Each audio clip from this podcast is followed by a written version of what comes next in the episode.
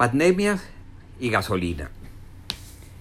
El mundo entero atraviesa por una situación de miedo e incertidumbre generados, por una parte, por el exponencial crecimiento de los contagios del COVID-19 y su estela de fallecimientos, y por la otra, por el temor a que una vez terminada la pandemia, las secuelas económicas puedan alterar las condiciones de vida de muchas naciones. No es la primera pandemia que conoce la humanidad pero sí es la primera vez que los medios de comunicación al unísono han creado una alarma generalizada útil para difundir las medidas de contención, eh, pero que por el lado malo provocan un pánico colectivo. La historia está llena de eventos que en el pasado sembraron muerte y destrucción. En el siglo XIV, la peste negra arrasó con no menos de 25 millones de personas en toda Europa. Vino de Asia, se extendió por el continente matando a un tercio de su población. Eventos similares, aunque no de igual magnitud en cuanto al porcentaje de la población total afectada, se han venido repitiendo. Quizás el más dramático en los últimos tiempos fue la llamada gripe española. Estalló en 1918, en medio de la Primera Guerra Mundial.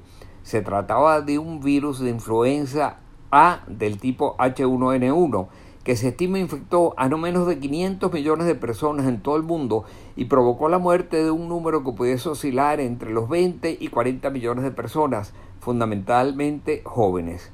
Quizás la cifra fue mucho mayor.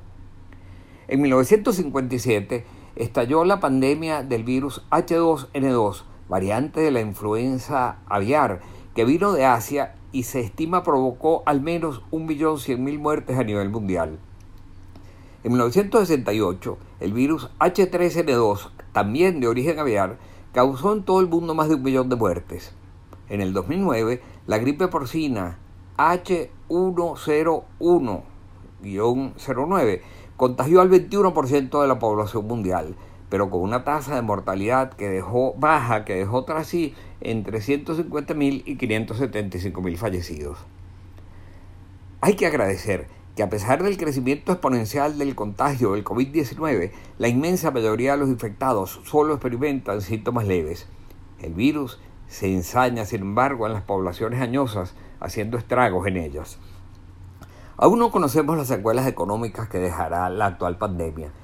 El sufrimiento humano derivado de la recesión de la economía podría llegar a ser devastador pero los gobiernos del mundo se están apresurando a recurrir a medidas de corte keynesiano para paliar la gravedad del problema. Solo por lo que respecta a Estados Unidos se aprobaron 2,2 trillones de dólares anglosajones por vía de auxilios, a lo cual viene a sumarse la propuesta de una suma de orden similar para emprender obras de infraestructura que permitan atenuar la gravedad de la situación. En Venezuela, el virus ataca en un momento de alta incertidumbre política, en medio de la más severa crisis económica de nuestra historia, agravada por el colapso de los servicios públicos y muy particularmente del agua, electricidad y la enorme escasez, escasez sin precedentes de gasolina y diésel.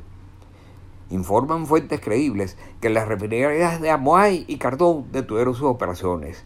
Las plantas para producir aditivos ya no funcionan.